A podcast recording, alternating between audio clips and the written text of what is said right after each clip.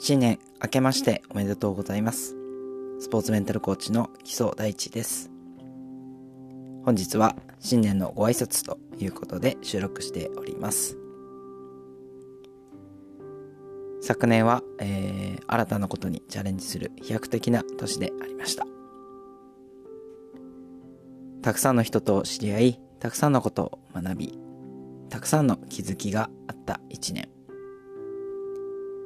毎年毎年充実しておりましたが、2021年ほど充実していた一年はなかったかなと感じております。2022年も昨年以上に成長する一年にしていきたいなと思っております。スポーツメンタルコーチとしては駆け出しのみではありますが、日々成長を心がけ、アスリートやアスリートを目指す人に貢献する人間でありたいなと思う所存でございます。本年もどうぞよろしくお願い申し上げます。皆様の2022年が良い一年になることを祈って新年のご挨拶といたします。